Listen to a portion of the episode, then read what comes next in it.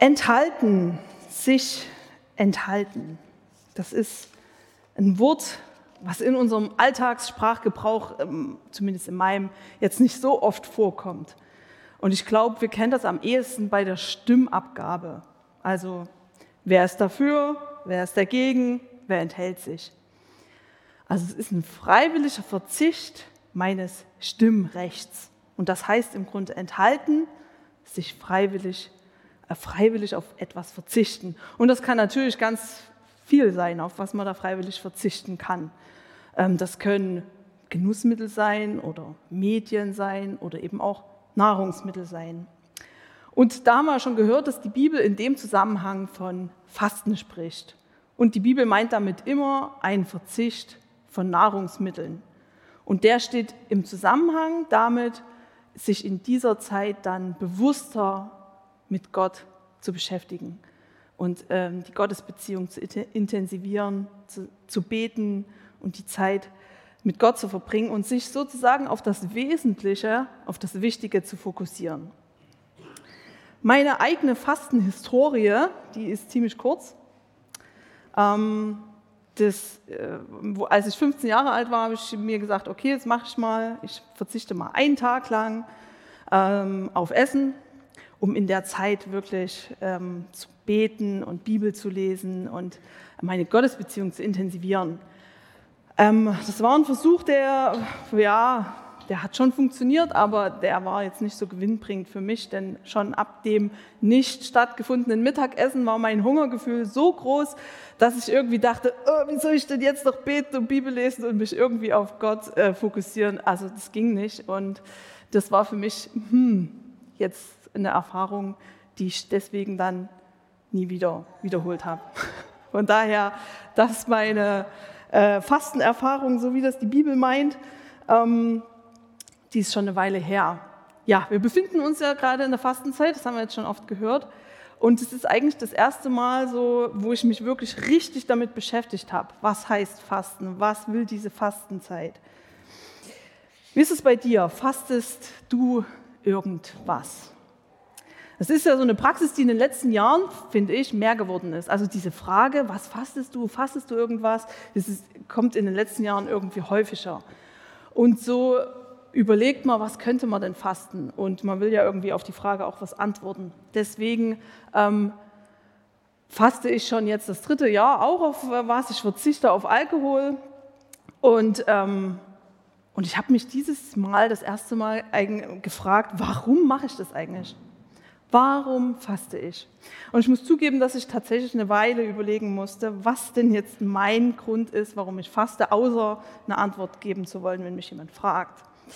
Ähm, und dann dachte ich, ja, das mache ich eigentlich, um es mir irgendwie selber zu beweisen, dass ich es schaffe, sieben Wochen auf Alkohol zu verzichten.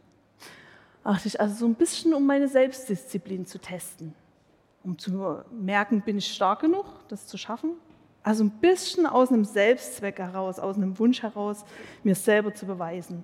Und ich habe mich gefragt, ob das das ist, was diese Fastenzeit vor Ostern eigentlich bezwecken will.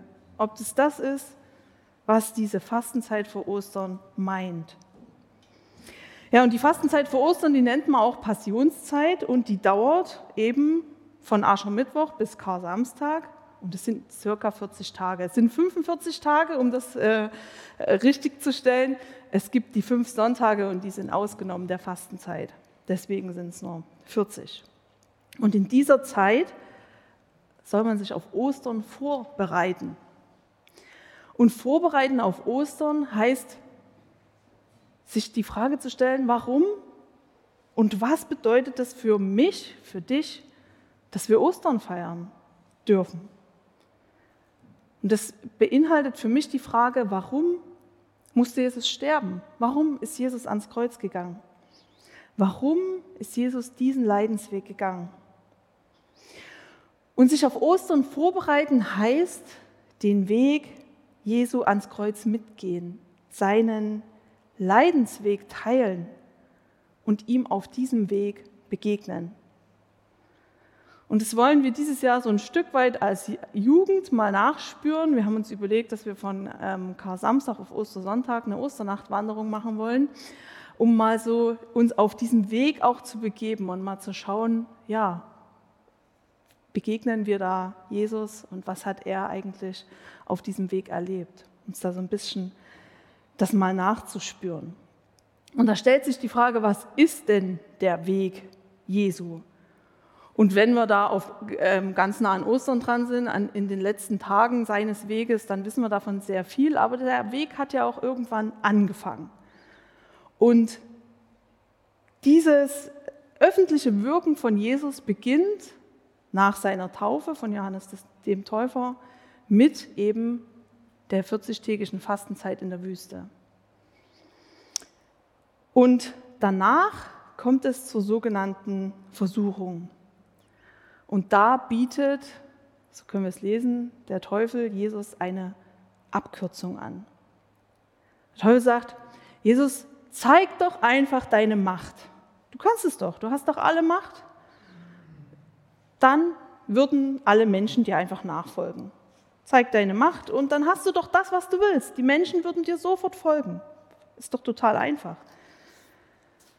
Ich schenke dir alle Reichtümer der Welt. Alles, was du haben willst. Alle Ehre, alle Macht. Da kannst du damit erreichen, dass die Menschen dir nachfolgen. Das willst du doch. Weiß nicht, wie es euch geht. Ich liebe Abkürzungen. Ich bin jemand, der möglichst schnell ans Ziel kommen will, möglichst effektiv und dabei auch ungeduldig ist. Und wenn sich mir eine Abkürzung bietet, dann bin ich die Erste, die die nimmt. Und ich bin auch jemand, der schon mal ähm, quer über die Wiese läuft, anstatt auf, auf dem Weg drumherum. Also wenn sich mir eine Abkürzung bietet, dann nehme ich die gern.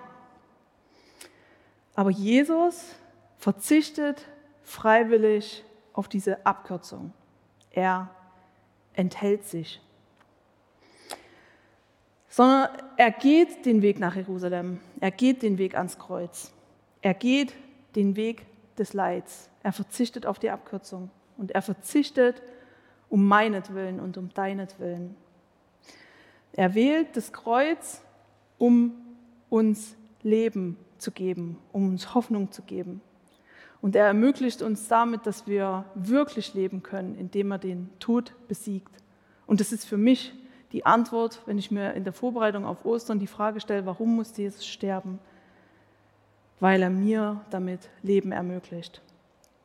Und er schenkt uns noch was weiteres mit diesem Verzicht auf diese Abkürzung. Er geht diesen Weg, um uns selber auch nahe zu sein im Leid. Ich weiß nicht, wie, ich glaube, es geht jedem so, dass wenn man jemanden kennt, der dasselbe erlebt hat wie man selber, der selber dasselbe Leid erfahren hat oder dasselbe Schicksal, dass man sich von dem verstanden fühlt, dass man das Gefühl hat, Mensch, der, der weiß, wie es mir geht, der versteht mich, bei dem fühle ich mich verstanden und aufgehoben. Und so kann uns auch Jesus verstehen weil er es selber erlebt hat, kann er uns verstehen, kann er uns nah sein im Leid. Wo brauchst du das gerade? Wo erlebst du gerade Leid? Wo sagst du, du brauchst diese Zusage? Und ich glaube, das ist was, was Jesus gerade in dieser Passionszeit uns zusagen will. Er sagt, ich bin nah im persönlichen Leid, und im Leid dieser Welt. Er ist nicht unbeteiligt. Er ist mittendrin. Es geht ihm nah. Er leidet mit. Und in all diesem Leid sind wir gehalten von, von Jesus, so wie es die Themenreihe sagt. Er hält uns. Er begegnet uns im Leid. Und das ist das, worauf wir uns in dieser Fastenzeit besinnen können. Ja, Jesus macht sich also auf den Weg zum Kreuz nach Jerusalem und er nimmt dabei seine Jünger mit. Und genauso können wir mit ihnen heute diese Reise irgendwie ein Stück weit mitgehen und uns auf Ostern vorbereiten. In der Themenreihe befassen wir uns ja mit verschiedenen Texten aus dem Matthäusevangelium. Und den letzten Sonntag ging es ja um das sogenannte Petrusbekenntnis in Matthäus 16. Und das ist glaub, eine Stelle, wo Petrus, und ich glaube stellvertretend für die Jünger, verstanden hat, wer Jesus wirklich ist. Er sagt, du bist wirklich Gottes Sohn. Und ab diesem Moment beginnt Jesus, seine Jünger auf seinen Leidensweg vorzubereiten. Und er nimmt sie mit auf den Weg. Ab dann beginnt die Reise nach Jerusalem, die bis Kapitel 21 geht, als wir dann den Einzug ähm, in Jerusalem lesen können. Und er kündigt in diesen, auf diesem Weg seinen Jüngern dreimal an, dass, was ihm passieren wird. Er nimmt sozusagen die Jünger mit hinein in seinen Leidensweg. In Matthäus 16, Vers 21 steht, von da an sprach Jesus ganz offen mit seinen Jüngern darüber, dass er nach Jerusalem gehen musste und was ihn dort erwartete. Er würde durch die Hand der Ältesten, der obersten Priester und Schriftgelehrten vieles erleiden müssen. Er würde getötet werden und am dritten Tage von den Toten auferstehen. Also er nimmt seine Jünger mit hinein in seinen Weg, in seinen Leidensweg, genauso wie Jesus auch in unseren Leidensweg mit einbezogen werden will. Und dieser Block von Kapitel 16, Vers 21 bis zu Kapitel 21, der enthält eben dreimal so eine Leidensankündigung und der enthält die sogenannten Jüngerbelehrungen. Also er enthält viel darüber, was eigentlich das Wesentliche ist, was das Wichtige ist, was die Jünger wissen müssen. Jetzt, wo sie verstanden haben, dass er Gottes Sohn ist, was sollen sie jetzt, was ist jetzt das Wichtige, was ist jetzt das Wesentliche? Wenn wir also den Weg von Jesus so ein bisschen nachspüren wollen, dann lohnt es sich, in diese Kapitel reinzuschauen. Zu schauen, okay, was ist sein Weg, was ist ihm wichtig. Und er macht darin deutlich, auf was wir freiwillig verzichten, wovon wir uns enthalten sollen, was wir fasten sollen. Und da wollen wir mal ein bisschen eintauchen. Nach seiner ersten Leidensankündigung macht Jesus deutlich, was Nachfolge bedeutet und was Nachfolge heißt. Und da steht, wer versucht, sein Leben zu behalten, der wird es verlieren. Was nützt es, wenn man die ganze Welt gewinnt und dabei die Seele verliert? Und das steht auch in der Bergpredigt. Da sagt Jesus, sammelt keine Reichtümer hier auf der Welt, sondern sammelt Reichtümer im Himmel. Also wir müssen nicht den Maßstäben dieser Welt folgen. Wir müssen nicht die ganze Welt gewinnen. Und für mich sind die Maßstäbe dieser Welt, das ist ein höher, weiter, schneller, besser. Und, es, und darum geht es nicht. Es geht nicht immer darum, den größten eigenen Vorteil zu haben oder das meiste Geld herauszuschlagen. Letzte Woche ähm, wurde bei uns im Garten ein großer Baum gefällt das haben sogenannte Baumfäller gemacht. Und wir haben im Vorfeld mit denen ausgemacht, ähm, wie viel Geld sie dafür bekommen. Und ähm, als es dann hieß, dass ich mit denen dann die äh, Begrüßung und so weiter, die Absprache machen musste vor Ort, habe ich dann ähm, meinen Mann gefragt, habe ich gesagt, hier, wie ist denn das? Da gibt es doch bestimmt eine Rechnung oder was? Kriege ich was? Wie gibt es den Beleg oder so? Und er sagt, äh, muss ich nochmal nachfragen. Ähm, und äh, ja, da kam es dazu, dass sie dann meinten, die Baumfäller, wieso wollt ihr denn da eine Rechnung? Das kann man doch einfach so auf die Hand machen und es ist doch, ähm, ist doch viel einfacher, da haben wir, doch, haben wir doch mehr, hat er doch mehr vom Geld. Und das war für mich irgendwie so in dem Moment so, äh, das ist doch illegal, das machen wir doch nicht. Natürlich will ich da äh, eine Rechnung dafür haben. Natürlich ja, geht das nicht auf die Hand. Und das haben wir dann auch so gemacht. Ähm, aber ähm, der Carsten sagte dann auch so, ja, wieso bist du da so verwundert? Das ist doch normal in den, in den, so in den handwerklichen ähm, Kreisen. Und ich dachte so, puh, okay, für mich ist es irgendwie nicht normal ähm, zu schauen, wo kann, wie kann ich das meiste Geld herausschlagen? Also wie, wie habe ich den größten Vorteil?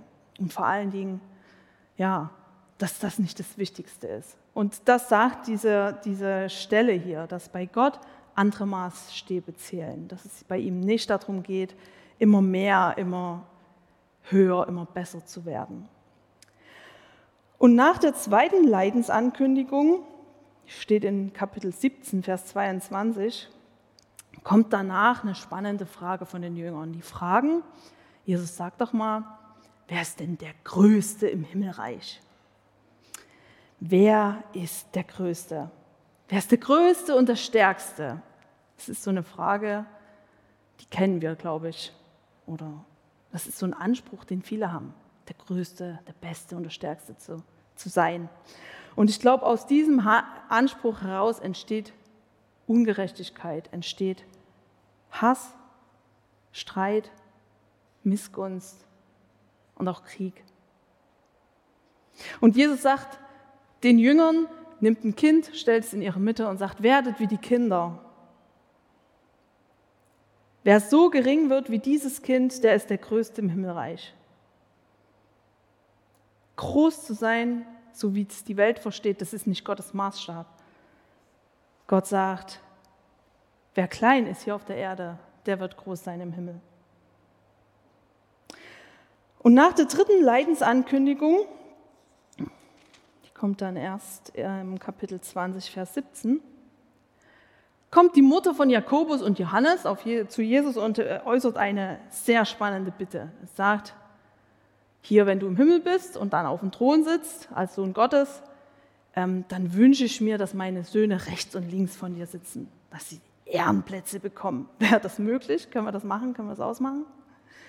Also Wer steht auf dem Siegerpodest? Wenn, ähm, also die Jugendlichen bei uns im Sivon, die, die wünschen sich, dass wir Turniere machen. Die, die haben gerne Wettkämpfe, wo sie aus dem Wunsch heraus, ach, mal zu gewinnen, diesem Siegertreppchen auch mal zu stehen und der Beste zu sein. Und wenn sie merken, dass es irgendwie nicht so ganz wird, dann äh, kippt die Stimmung ganz schnell und die Atmosphäre wird ganz äh, schwierig. Ähm, und dann merkt man einfach, dass da so ein Wunsch da ist nach, nach wer sein, nach mal gewinnen, mal nach, nach, ja, nach Ruhm, nach Ehre. Und ich glaube, das steckt in uns allen drin. Und ich glaube, das ist auch ein ganzes Stück weit normal. Aber es sollte nicht auf Kosten anderer passieren. Und Jesus hat auch hier einen anderen Maßstab. Und er sagt der Mutter und seinen Jüngern, wer euch anführen will, der soll euch dienen. Jesus sagt, der Menschensohn, also er selbst ist nicht gekommen, um sich bedienen zu lassen, sondern um anderen zu dienen und sein Leben als Lösegeld für viele hinzugeben. Also es geht nicht um meinen besten Platz, sondern es geht darum, dass ich die anderen sehe und die anderen wahrnehme, dass ich mal von mir selber wegschaue. Wo sehe ich nur meinen eigenen Vorteil und vergesse dabei vielleicht den anderen? Jesus macht also in diesen vier Kapiteln, wo er die Jünger mit äh, auf seinen Leidensweg vorbereitet, auf Ostern sozusagen vorbereitet, in diesen vier Kapiteln deutlich, was das Wichtige und was das Wesentliche ist. Dass wir nicht nur selber uns im Blick haben, sondern dass wir auf andere schauen. Dass ich nicht nur schaue, was ist meine beste Position, was sind meine Wünsche, was sind meine Vorteile, sondern dass ich von mir wegschaue auf Gott und auf meinen Nächsten. Mein einschneidendster freiwilliger Verzicht war der Verzicht auf eine abgeschlossene Ausbildung. Ich habe ähm, mein Referendariat abgebrochen und somit die Ausbildung zu einer Lehrerin abgebrochen. Meine Kinder waren zwei und fünf Jahre alt und ich habe mit dem Referendariat begonnen und das heißt eigentlich, dass man Vollzeit arbeitet plus gigantische Überstunden gefühlt. Ähm, und nach drei Monaten habe ich, gesagt, das, das geht nicht. Und ich habe mir die Entscheidung nicht leicht gemacht. Ähm, ich habe gesagt, für meine Kinder und für meine Ehe, für meine Freundschaften kann ich, kann ich nicht meine Ausbildung abschließen. Und habe gesagt, das lohnt sich nicht. Die Konsequenzen und die Folgen, die die sind mir zu hoch für meine Familie. Und habe diese Ausbildung abgebrochen. Und nach Maßstäben der Welt, glaube ich, ist es ein Fehler gewesen. Ist das falsch gewesen? Sagt man, wie, wie dumm ist die? So, wie konnte die das, wie, wie gibt die einfach ihre Ausbildung auf? Da hat sie ewig lang studiert, fünf Jahre studiert und dann bricht sie einfach ab. Aber es war ein freiwilliger Verzicht der sich für mich und für meine Familie gelohnt hat. Ja, und sonst wäre ich auch nicht hier. Wie geht es dir damit? Wie schwer fällt es dir, von dir wegzuschauen und ähm, auch Ruhm und Ehre so ein Stück weit darauf zu verzichten, auf deinen eigenen Vorteil? mal aus dem Hamsterrad, aus dem eigenen, dass man sich immer nur um sich selber dreht, mal auszubrechen. Ich glaube, es gibt viele, die brauchen das nicht hören. Den müsste man eher sagen, kümmere dich auch mal ein bisschen mehr um dich, kümmere dich nicht immer nur um die anderen. Aber ich selber brauche den Hinweis immer mal. Es geht nicht immer nur um dich. Schau auch mal auf die anderen. Schau mal auf deinen Nächsten. Verzichte, enthalte dich, faste Egoismus. Und Gott sagt, welches Fasten er liebt. Da steht nicht, ähm, verzichte sehr viel auf Essen und auf Trinken und auf ähm, Alkohol und auf soziale Medien oder was auch immer. Da steht in Jesaja 58, Vers 6 und 7, Fasten, wie ich es liebe, also wie Gott es liebt, sieht doch vielmehr so aus. Lasst die zu Unrecht Gefangenen frei und gebt die los, die ihr unterjocht habt. Lasst die Unterdrückten frei. Zerbrecht jedes Joch. Ich möchte, dass ihr euer Essen mit den Hungrigen teilt und heimatlose Menschen gastfreundlich aufnehmt. Wenn ihr einen Nackten seht, dann kleidet ihn ein. Handelt für Gerechtigkeit. Schafft Unterdrückung ab. Gebt den Hungrigen Brot, nehmt die Obdachlosen auf. Helft, wo ihr könnt. Verschließt eure Augen nicht vor der Not der anderen meine Mitmenschen sehen, anstatt mich zu sehen? Wo kannst du Menschen im Leid begegnen? Wenn wir uns also in dieser Fastenzeit auf Ostern vorbereiten wollen, dann heißt das zwei was. Einmal sich bewusst zu machen, dass Jesus selber auf die Abkürzung freiwillig verzichtet hat und den Weg ans Kreuz gegangen ist, um uns einerseits nah sein zu können im Leid, um damit wir spüren können, dass wir im Leid gehalten sind und damit er den Tod besiegen konnte, damit wir leben können. Und dann heißt es zweitens zu überlegen, wo ich mich zu sehr selber im Blick habe und wo ich stattdessen mehr meine Mitmenschen im Blick haben sollte, wo ich ihre Not sehen kann und eingreifen kann. Ja, was heißt das für dich konkret? Auf was kannst du freiwillig verzichten, um dich in dieser Zeit auf das Wesentliche zu fokussieren? Und wenn das bei dir dann der Verzicht von Genussmitteln oder von Nahrungsmitteln oder von was auch immer ist, und wenn dir das hilft, aus deinem Hamsterrad mal auszubrechen und von dir, von dir wegzuschauen, anstatt dich noch mehr um dich selber zu drehen, wenn dir das hilft, das Wesentliche zu erkennen, dann ist unsere westliche Fastenpraxis wahrscheinlich eine sehr gute Tradition. Ja, wir wollen jetzt in eine Lobpreiszeit einsteigen. Freue ich mich darüber. Und ihr könnt die Zeit nutzen, um das nochmal selber für euch ganz bewusst in Anspruch zu nehmen, dass Gott dir nah sein will. Egal wie es dir gerade geht, auch im Leid. Er hält dich. Und Gott ist auch nah anderen im Leid. Wir dürfen für andere beten. Ich möchte euch noch mal erinnern an die Pinnwand, an denen ihr jetzt ähm, die Möglichkeit habt, Gebetsanliegen ähm, anzuheften. Ja, und ihr könnt die Frage bewegen oder überlegen, wo fragt dich Gott ganz persönlich? Wo kannst du mehr von dir wegschauen auf deinen Nächsten? Amen.